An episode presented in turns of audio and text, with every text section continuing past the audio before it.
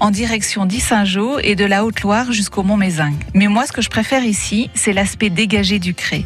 On se trouve au milieu des prairies et des landes, le regard porte très loin à l'horizon et ce sont de grands espaces. On peut y accéder par une balade qui fait 3h30 et débute au village de Saint-Régis. Le sentier vous conduira à travers les estives du sommet et là, vous rencontrerez sans doute des brebis et des vaches.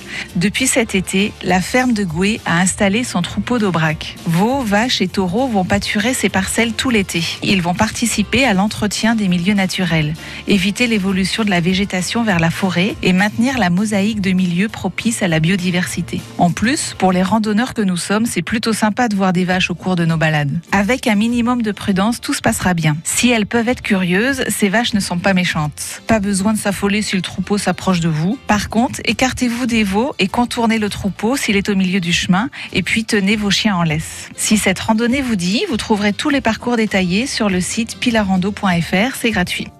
Eh justement, à Saint-Régis-du-Coin, euh, juste après donc le col de, la République, se trouve un acrobranche. Si vous voulez euh, prolonger votre petite balade avec de l'acrobranche, ça s'appelle Acrobois tout simplement. Les infos, c'est les-acrobois.fr.